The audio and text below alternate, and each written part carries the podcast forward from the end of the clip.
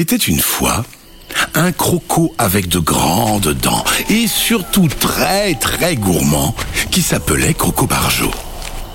Il était allé cueillir des champignons vénéneux pour se faire une méga omelette, mais il s'était trop éloigné et s'était perdu dans la terrible forêt maudite.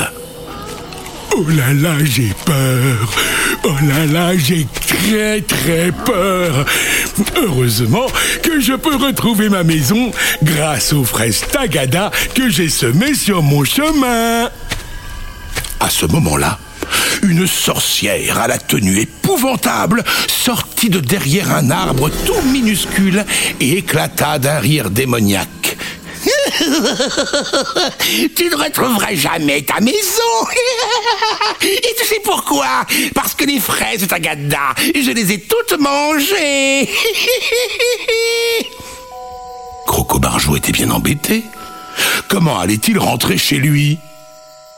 En apercevant le balai volant de la sorcière cadenassé à un arbre, ça lui donna une idée. Toutes mangées Dommage pour toi, sorcière.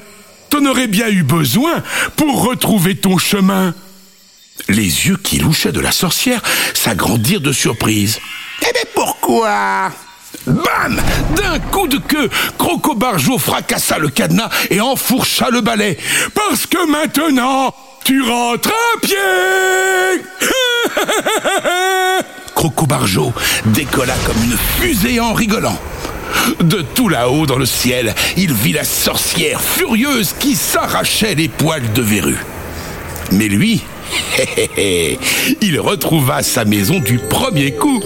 Trop cool ce balai Moralité. Tel est prix qu'il croyait prendre. Un conseil, sorcière.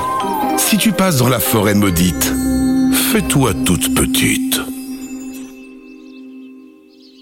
Voilà. C'est tout pour ce soir. Mais pas de cauchemar.